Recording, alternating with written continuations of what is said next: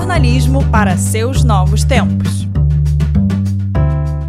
Olá, eu sou o Júlio Lubianco e esse é o podcast do Brio. Para você que quer se desenvolver no jornalismo, trabalhar com mais independência e eficiência numa redação tradicional, alternativa ou mesmo por conta própria. Chegamos ao quinto episódio da série Primeiros Passos, em que jornalistas falam do início da carreira, os perrengues que a gente passou e como a gente se virou para conseguir o nosso espaço.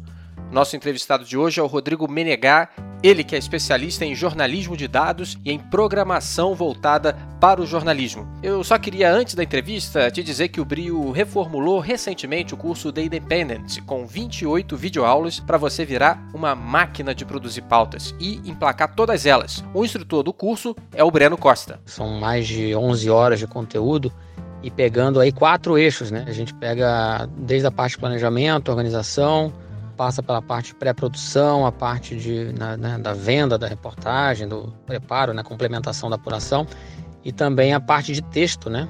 Ele está R$ reais, é um pagamento único. Ah, não é mensalidade.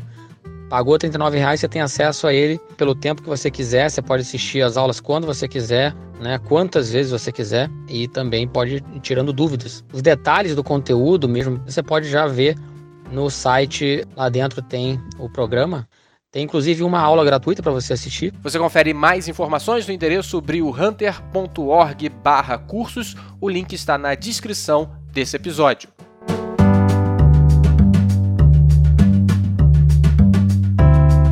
Hoje eu converso com o Rodrigo Menegá, um repórter que não tem medo dos números, embora nem sempre tenha sido assim tão simples. Ele atualmente trabalha no Estadão, já colaborou com diversos veículos como Folha, Agência Pública e The Intercept Brasil. Tudo bem, Rodrigo? Tudo tranquilo. Rodrigo Menegá faz parte também do time do Brio, oferecendo mentoria para jornalistas que querem saber mais sobre coleta, limpeza, análise e visualização de dados e também sobre programação aplicada ao jornalismo. Para começar, então, Rodrigo, a pergunta básica: por que, que você escolheu virar jornalista? Cara, isso é meio irônico, né? Porque eu trabalho hoje com dados, com números, com programação, mas eu acho que, como muitos colegas, eu escolhi jornalismo porque eu não tinha nenhuma prova específica de matemática ou física ou química no vestibular. Eu achava que eu gostava de escrever. E em tese eu queria fazer letras, na minha cabeça de 17 anos eu achava que, ah não, letras o cara escreve, pesquisa, mas não ganha muito bem porque é professor, vou fazer jornalista porque é melhor, assim. Hoje eu sei que não é bem assim, mas era minha, meu raciocínio era tipo, vou fazer algo que eu possa escrever e ganhar bem. Que ilusão. E, e como que você chegou então ao jornalismo de dados? Ah, então, na verdade, eu gostava muito de infografia, parte visual mesmo, assim, sem ter esse background de dados aí. Eu gostava de ler super interessante, eu lia muito a Mundo Estranho quando era menor, quando eu tinha, sei lá, 12, 13 anos, talvez um pouco mais. Eu achava muito legal os infográficos que eles faziam. E teve um curso online do Knight Center, que era com o Alberto Caio, que era Introdução à Infografia e Visualização de Dados. Eu nem sabia o que era visualização de dados e fui pela infografia, né? E lá tinha uma abordagem acho que um módulo do curso era assim, como usar dados para fazer gráficos. E foi meu primeiro contato ali e eu, eu gostei bastante, assim. Acho que a partir dali eu comecei a tentar me especializar nisso. Até porque eu via que eu conseguia encontrar algumas pautas na faculdade mesmo que meus colegas não conseguiam, porque eu conseguia mexer no Excel, conseguia mexer no portal da transparência. Então, meio que uniu esse contato inesperado que eu tive com uma facilidade que me trouxe de ter coisas diferentes, sabe? Por exemplo, que tipo de pauta você conseguiu encontrar lá naquela época da faculdade é, e o que, que você fez com essa informação? Então, o meu TCC, ele chamava Ponta Grossa em Números, que era basicamente uma tentativa de cobrir a minha cidade com, com esse viés de dados, né? Eu descobri, por exemplo, que mapeei a Lei Rouanet, do dinheiro que vem para Ponta Grossa, quem está recebendo? Eu descobri que a Universidade Estadual de Ponta Grossa concentrava, sei lá, tipo, 60% do dinheiro que vinha via Lei Rouanet para Ponta Grossa. E isso não é um furo, mas é interessante que você vê que é uma universidade estadual que, em tese, tem uma política cultural, que, em tese, teria que investir recursos próprios para fazer os eventos dela e tal, que acabava recebendo um dinheiro de isenção fiscal. Então, se podia debater se isso é correto, se a universidade tinha que ter uma política de, de financiamento próprio eu fiz uma que, era, que mostrava que, assim, é, nas escolas públicas de Ponta Grossa, os estudantes não, não faziam o Enem. Tem aquela, aquela corte, assim, para a escola ter os resultados divulgados no Enem. Uh, tem que ter 50% dos estudantes fazendo a prova, alguma coisa assim, não lembro os valores certos. Eu descobri que, assim, nenhuma escola pública de Ponta Grossa, ou só duas ou três, chegavam a esse, esse nota de corte. Assim. Então, começaram coisas bobinhas, mas que eu não descobria sem, sem saber lidar com Excel, saber lidar com os CSVs e tudo mais. E agora, isso é um tipo de, de informação, né? Que você não precisa de uma fonte, né? Você não precisa de ninguém que te dê uma dica, ou alguém que. De repente, alguém para te explicar depois algumas coisas, mas a, a, a, fonte bruta da informação, você que, que busca sozinho, né? Uhum, eu gosto disso, eu gosto disso porque eu me sinto mais independente como jornalista. Assim, eu nunca fui um cara muito, sei lá, qual é a palavra que eu vou usar, muito sociável, eu nunca soube fazer fonte, não sei fazer fonte isso me dava uma certa independência. Eu não dependia de um informante, não dependia de alguém me dizer, ó, oh, vai olhar lá naquele documento ou falar com aquela pessoa. Eu conseguia mais ou menos achar o caminho por conta. Isso, isso também me parecia legal, meio que casava com a minha maneira de pensar o jornalismo, sabe? Esse seu TCC Ponta Grossa em números, isso acabou entrando no seu portfólio, né? Isso foi útil para você mais na frente, quando você foi tentar alguma vaga de estágio ou de emprego? Uh, eu acho que foi. Eu acabei não fazendo estágio em Ponta Grossa, porque meu curso era integral, então realmente não tinha tempo para fazer estágio. E a minha primeira experiência profissional foi com o trem da Folha de São Paulo. E eu não sei dizer, nunca me falaram que isso foi, sei lá, um diferencial, mas imagino que tenha sido porque era uma experiência no mercado de trabalho, assim, tipo, eu estava realmente apurando e publicando, embora não fosse contratado por ninguém. E eu acho que, assim, eu deixei muito claro no processo seletivo que o meu perfil era, eu sou esse cara que mexe com dados, que quer se aprofundar nisso, que sabe navegar os portais da transparência e tudo mais, e eu posso achar histórias nisso. Então, eu sempre me apresentei assim, e até agora tem, tem funcionado bem. Eu acho que não só por ser de dados, mas por ser uma iniciativa própria. Não, eu quero tocar um negócio por conta que não existia antes, isso, isso isso é atraente para quem quer contratar um jornalista, eu acho. Na época da, da faculdade, você falou que não estagiou, mas você conseguiu publicar alguma reportagem, algum veículo, como Freela? Então, isso, isso é muito diferente. Na minha universidade, a gente vive meio que isolado do mundo, a UEPG, a Universidade Estadual de Ponta Grossa. Então, a gente tem muitos projetos próprios que a universidade mantém, tem um site local chamado Cultura Plural, portal comunitário, que cobre a cidade. E o nosso trabalho lá sempre é muito voltado para esses portais que a gente alimenta. Eu nunca tinha vendido uma matéria para um veículo profissional antes, antes de fazer o trainee. Eu acho que uhum.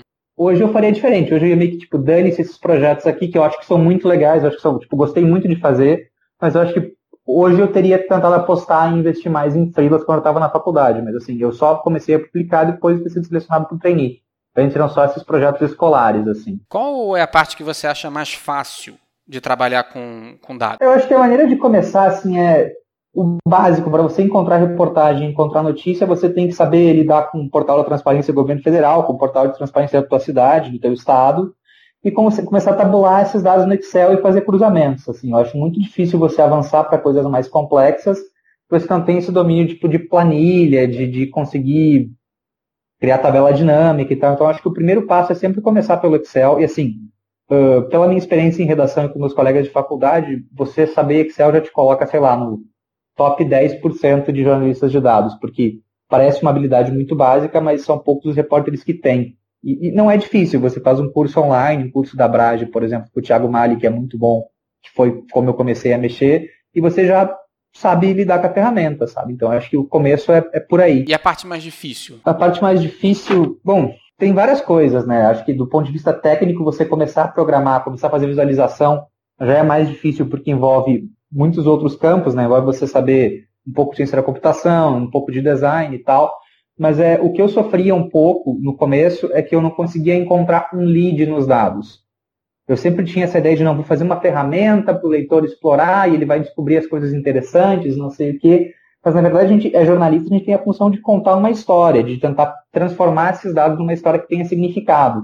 E até você conseguir, assim, quando você faz um perfil, você vai num evento, está muito claro qual é a história. Assim, é isso. Você pode abordar de várias maneiras, mas é, você tem claramente o que você precisa contar. Com dados você tem um mundo muito mais aberto, até você encontrar um eixo para explorar é mais difícil. Eu acho que desse ponto de vista conceitual, você encontrar uma história e não só um emaranhado de números, uma numeralha, é, é um pouco complicado. Então você tem que estar o tempo todo pensando, eu sou jornalista, eu sou jornalista, eu sou jornalista, eu sei mexer com números, mas não são eles que me interessam. Eles têm que revelar alguma coisa além. Quer dizer, a apuração ela é tão ampla, né? Você tem acesso a uma quantidade de informações tão grande que depois você encontra uma dificuldade na filtragem, na identificação da narrativa, né? Que tem por trás daqueles dados. Sim, exatamente isso. Você tem que encontrar alguma coisa que. uma história, algo que faça sentido. Senão você vai estar oferecendo só um amontoado de números que para você pode ser muito interessante, para o especialista pode ser muito interessante, mas você quer passar uma mensagem clara para o leitor, para o teu público-alvo. E assim, ele não vai se interessar, a maioria das pessoas não vai se interessar por um compilado de, de estatística, sabe? Você tem que encontrar, eu acho que a chave é encontrar uma história. O jornalista é um computador de histórias. E o jornalista de dados, apesar de ele trabalhar com umas coisas muito mais específicas, eu acho, ele continua sendo um contador de histórias, só que usa ferramentas diferentes. Na minha cabeça é um pouco isso. E até, até agora, né, você tem uma carreira ainda curta, tá, tá na fase inicial, mas até esse momento agora, qual é a reportagem da qual você mais se orgulha de ter feito? Posso citar duas? Claro. Tem essa, tem essa última que a gente publicou no Estadão, que é uma análise do, do como os pré-candidatos à presidência postam no Twitter, como eles se comportam no Twitter. E a gente tentou descobrir quais são as palavras-chave de cada um, as palavras que eles falam muito e os demais falam um pouco, para tentar traçar um perfil de como eles se apresentam politicamente. Que assim, parece um, um negócio um pouco bobo, ah, Twitter, você não está entrando nos bastidores de Brasília, não está entrando, na, sei lá, na, no comitê de campanha do cara, mas você meio que revela objetivamente, estatisticamente, como ele escolhe se comportar no debate público. Isso eu achei muito legal, acho que revelou algumas nuances dos candidatos que talvez não fossem tão óbvias e confirmou algumas que a gente já achava óbvias. E tem um trabalho que eu acho muito legal que eu fiz para agência pública como Freela, que usando uma base de dados do OpenStreetMaps, que é um concorrente aberto do Google Maps, a gente pode dizer assim, eu, a gente mapeou não, não vou dizer todas, mas grande parte das ruas do Brasil todo que tem nomes de condenados, não condenados, de pessoas que foram acusadas de cometer crimes contra os direitos humanos pela Comissão da Verdade. Tipo, rua com nome de ditador, rua com nome de torturador, e também as ruas com nome de pessoas que resistiram contra a ditadura. A gente montou um mapa com isso, você pode clicar na rua e ver uma pequena biografia da pessoa. Isso eu achei muito legal, assim. Eu acho que é o que eu mais me orgulho do ponto de vista, sei lá, humano do negócio de ter feito. Essa primeira matéria que você citou, a do, do Twitter dos candidatos, como é que você desenvolveu essa pauta?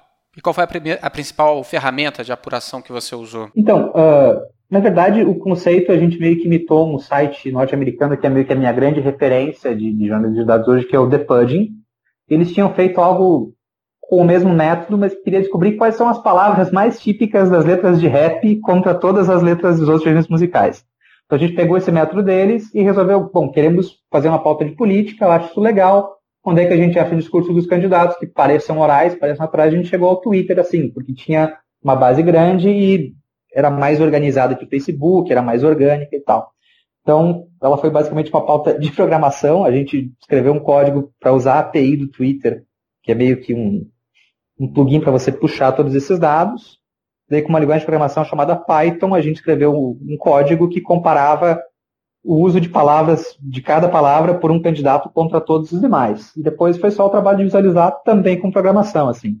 Foi uma pauta totalmente nerd. A gente sentou e programou por dois, três meses. Eu acho que não teve uma entrevista.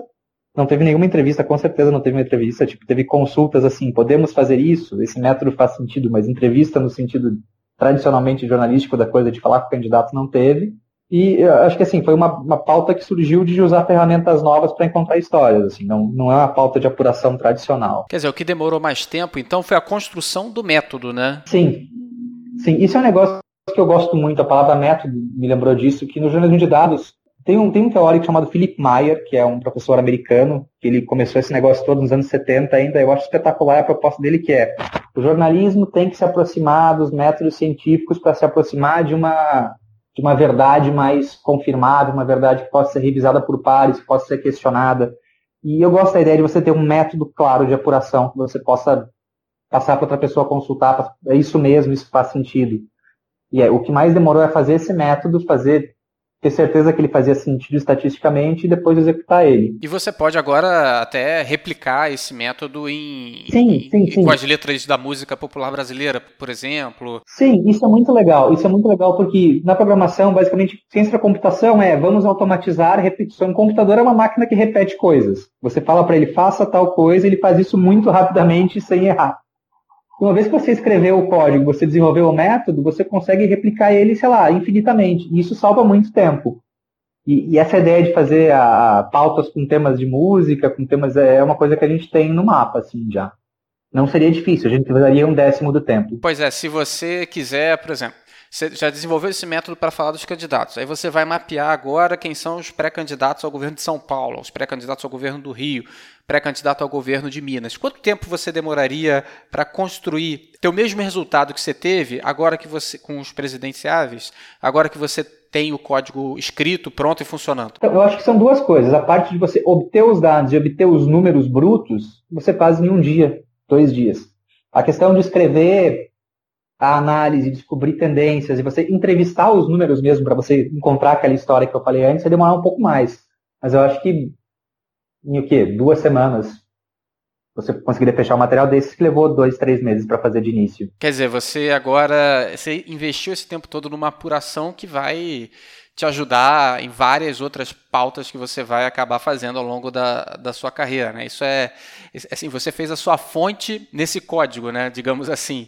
Eu acho que sim. Eu acho que é uma apuração replicável, né? Nunca tinha pensado no código como fonte, nos dados como fonte, mas faz todo sentido. É, é um método que eu posso aplicar em várias outras situações e ele vai continuar fazendo sentido. É, né? Que é quem te conta a história, né? O dado que vai te contar a história. Você vai ter que entender a linguagem dele, mas é ele que está te contando alguma coisa. Você vai fazer o trabalho de, de tradução. Tanto quanto uma fonte tradicional conversa com a gente, né? A outra matéria que você citou na sequência foi a do mapa das, das ruas com, com nomes da ditadura, né? Como é, que, como é que foi essa apuração, digamos assim, também? Cara, essa foi um pouco mais documental. Eu tive que ler documentos, assim, coisa mais tradicional do jornalismo investigativo, eu acho, mas basicamente foi: baixamos um banco de dados gigantesco dessa empresa OpenStreetMap que tinha o nome de todas as ruas do Brasil e as coordenadas geográficas dela. Depois a gente cruzou com os nomes das pessoas que, que estavam listadas na, no documento final da Comissão da Verdade. Criamos uma interface onde a pessoa podia clicar e aparecer o nominho da, da nome da rua e quem era essa pessoa. E a parte mais demorada foi realmente a gente escrever perfis interessantes, perfis bonitinhos de cada uma das pessoas que a gente colocou nesse mapa.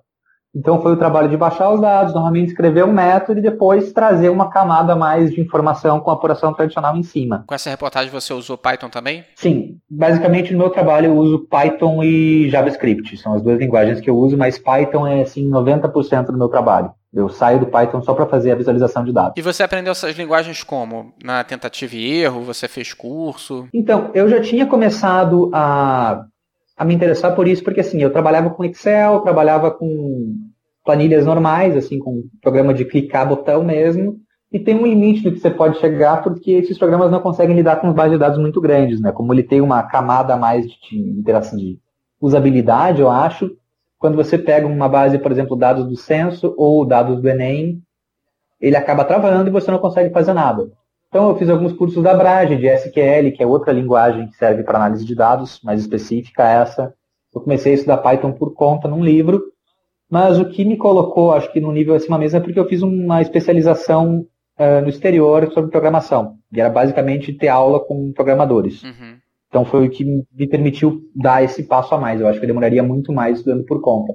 Mas, uh, ao mesmo tempo, eu vejo que tem muito material disponível online, tem muita Assim, programação tem uma coisa legal porque é uma comunidade que tem uma cabeça totalmente diferente da jornalística, que a ideia de exclusividade, furo, meio que não existe. Assim, tem uma cultura de colaboração, código aberto, de cooperação mútua, que torna muito fácil você encontrar pessoas que estejam dispostas a te ajudar e encontrar material para você se basear, sabe? Então, eu acho que eu fiz esse curso que me ajudou muito, assim, infinitamente mesmo, mas é possível você aprender por conta. Dado, dá para cometer erro trabalhando com dados, assim, a coisa é tão precisa, tão é, assim, tão quase irrefutável, dá para cometer um erro? Assim, tem muito erro de método mesmo. Eu, eu trabalhando com Excel, uma vez eu errei na Folha de São Paulo, estava fazendo uma, acho que era um, um gráfico de medalhas, e assim, só no, no realinhar as colunas, da, realinhar as colunas, era a Olimpíada 2016, eu acho que troquei as medalhas da Coreia do Norte com outro país, tipo. Isso pode parecer um erro trivial, mas é, basicamente a, a, história que eu dava dizia, não, teve uma sanção da classe média olímpica, que são os países que eram potências médias, eles estão pegando um bolo maior de moedas, de medalhas e não sei o quê. E assim, meio que esse erro era bem nessa área ali, acabou não. A hipótese se confirmava mesmo com esse erro, mas era um troço muito sensível. E foi feito basicamente porque eu arrastei com o mouse no coluna errado. Assim, a, a matéria do Estadão que a gente publicou agora nos tweets, a gente teve que discutir muito sobre o que significa uma palavra ser típica de um candidato. E a gente podia ter cometido um erro estatístico grave, por exemplo. A gente podia ter, sei lá, só escrito uma linha de código errada que fazia uma comparação errada e ia ter um resultado completamente diferente. Então parece que é super, ah, é objetivo, é claro, é, é técnico, mas é muito delicado, assim, qualquer passo em falso que você dá no processo de produção de um modelo, de pensar um método, já pode comprometer o resultado final. E nem sempre fica óbvio isso. Sem, sem contar os erros de contextualização, de você dar um dado sem comparar, de você citar um dado sem mostrar a evolução histórica, sem explicar por que isso aconteceu, que pode não ser um erro estatístico, mas é um erro de um erro jornalístico, né? Um erro que conta uma história que não é a verdade, ou mais próximo possível da verdade que ela poderia ser. Para alguém que quer começar a lidar com, com dados, né, que já tem algum conhecimento de planilha e, e quer começar a investir mais nessa parte do jornalismo de dados, qual o primeiro passo, né, ou melhor, o segundo, né? O segundo passo que essa pessoa tem que tomar, porque a gente já considera que a planilha tem que fazer parte já da sua, do seu leque de opções. Assim, é uma opinião um pouco enviesada, porque basicamente o que eu faço o dia inteiro hoje é sentar na redação e programar. Mas eu acho que o, o, segundo passo óbvio é você aprender um pouco mais de programação, porque você amplia o teu leque de ferramentas, você se torna um jornalista muito mais poderoso para mexer com os dados do que você era antes. Eu acho que tem que escolher daí para que caminho você vai. Você vai para análise de dados, que é assim, descobrir as coisas, ou visualização de dados, que é mostrar as coisas de uma forma bonita para o leitor eu comecei trabalhando com análise para depois tentar visualizar. Então, acho que assim, comece, se você quer analisar dados, Python, algumas bibliotecas, vou citar alguns nomes que parecem, sei lá, meio grego para as pessoas, por exemplo, Pandas, que é o pacote básico para análise estatística, você tem que aprender a fazer raspagem de dados, que assim, nem sempre o dado que você quer vai estar numa tabela bonitinha que a assessoria de imprensa te passou. Às vezes vai ter que acessar o site do governo e meio que fazer um Ctrl-C, Ctrl-V nas coisas que estão lá. Você pode automatizar isso, faça o computador fazer o trabalho bruto para você. É, raspagem de dados, é, análise de dados com pandas, você tem que saber usar uma API, que é esse negócio, por exemplo, Twitter, Facebook, Google Maps, são serviços que usam dados muito estruturados. E eles oferecem uma maneira de você chupar esses dados para o seu uso pessoal, sem muito esforço. Assim, eu acho que o, o, próximo passo realmente é aprender a programar e descobrir quais são as, os utensílios úteis para jornalistas. Eu acho que seria análise de dados, raspagem e visualização. E Rodrigo, para terminar essa nossa entrevista aqui para o podcast do Brio, queria que você contasse como é que é a sua mentoria. Então, é, eu acho que é um negócio muito aberto mesmo, porque eu não sei em que ponto que a pessoa vai entrar. Pode ser uma pessoa que quer começar a mexer com Excel agora, pode ser uma pessoa que já sabe um pouco programar e quer avançar. Então, acho que é um pouco de diagnosticar que nível você está, o que você quer fazer no jornalismo de dados e eu acho que a, a partir daí oferecer as ferramentas e oferecer os caminhos mais curados, assim, porque algo que eu percebi, você encontra muita coisa de, tipo, ah, vou aprender a programar na internet de graça, tem muitos cursos bons, mas tem pouco material que é pensado para o jornalista, que a maneira que você, jornalista, programa, uma maneira bem diferente que um cientista da computação programa. Então, acho que o que eu faria é um pouco descobrir o que você quer fazer, em que nível você está e te dar os caminhos aprenda isso, aprenda aquilo, esse curso é bom, claro, tirar dúvidas, e eu acho que também é importante acompanhar o que tem sido feito no front do jornalismo de dados, assim, quais são as referências principais, quem vale a pena imitar, quem não vale. Seria um pouco disso. Legal, Rodrigo. Obrigadão aí pela sua entrevista e pelo seu tempo. é isso, cara. Eu que agradeço pelo interesse, antes de tudo. Esse, portanto, foi o Rodrigo Menegá, repórter especializado em dados do Estadão. As reportagens que ele citou na entrevista, a do Twitter dos candidatos à presidência e a das ruas com nomes da ditadura, estão na descrição desse episódio. É só clicar no link. Você também vai encontrar lá a reportagem do site The Pudding sobre as letras das músicas de rap que inspirou a reportagem do Twitter dos presidenciáveis. E também o link para o livro do Philip Mayer sobre jornalismo de precisão. Na entrevista, o Rodrigo falou que nunca teve facilidade para fazer fontes, para desenvolver um relacionamento com pessoas que podem ser úteis para uma eventual reportagem. E aí se encontrou nos dados, através dos quais ele consegue fazer reportagens de impacto sem necessariamente precisar conversar com alguém. E aí eu te pergunto, você que é ouvinte do Brio, você é do tipo que faz fontes de forma fácil ou tem dificuldade? Responde pra gente na seção de comentários do iTunes ou do seu aplicativo de podcast favorito. Diz também qual é o seu segredo para cativar uma fonte, se é que você tem um. Você pode falar com a gente também no grupo de Facebook do Brio ou então no nosso Twitter. E agora, cenas do próximo episódio. Em Mossul, eu estava acompanhando uma batalha e era um momento de descanso, tranquilidade. Assim, de repente, eu Plac! A gente ouvi mexer assim a, a, parede. Foi um tiro de sniper que bateu assim uns 40 centímetros da minha cabeça, entendeu? A gente nem ouviu o tiro, nem ouvimos nada. Quer dizer, caraca, foi perto. Sai todo mundo correndo. Esse que você ouviu agora é o Ian Boechat, o nosso entrevistado da semana que vem. Ele que é um dos poucos jornalistas brasileiros especializado na cobertura de conflitos internacionais. Se você não tem medo de ficar no meio de um tiroteio, o Ian lembra que tem outro risco muito grande na carreira de um correspondente internacional o de falência. No ano passado, por exemplo, eu perdi grana. Eu tive que tirar grana do meu montinho para poder fechar as contas e tal. No entanto, é, eu acho que eu estou conseguindo me recolocar na, na carreira como repórter. Fiquei como editor durante muito tempo e, e me colocar como alguém que cobre internacional, né? E, e aos poucos as coisas estão melhorando, assim. Mas é, um, é difícil. Principalmente porque você, como repórter, você, porra, eu quero fazer o melhor, né? Não estou escrevendo para a Folha, né? Estou escrevendo para mim, né? Eu estou fazendo as matérias para mim, não para Bandeirante. Então eu acabo investindo mais para tentar fazer o melhor, né? O podcast do Brio é uma produção da fábrica de podcasts e tem episódios novos toda segunda-feira. Eu sou o Júlio Lubianco e fico por aqui. Um grande abraço e até a próxima.